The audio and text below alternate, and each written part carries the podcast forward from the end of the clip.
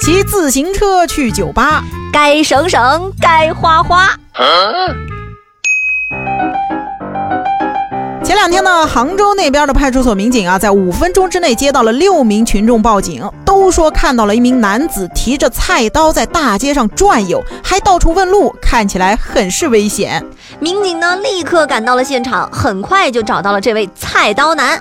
没想到啊，菜刀男一看到民警，吓得直接跌坐在路边的草丛里，嚎啕大哭啊！原来啊，这大哥呢，刚从老家来到杭州打工，这一天呢，他买了肉回家，准备吃点好的。结果却发现自己没有能切肉的刀，于是呢又下楼去买菜刀了。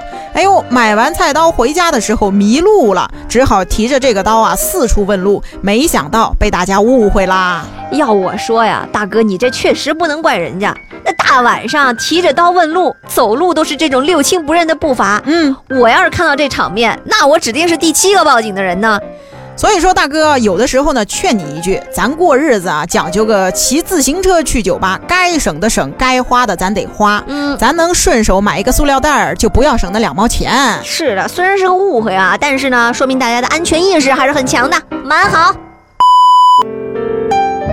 小世界。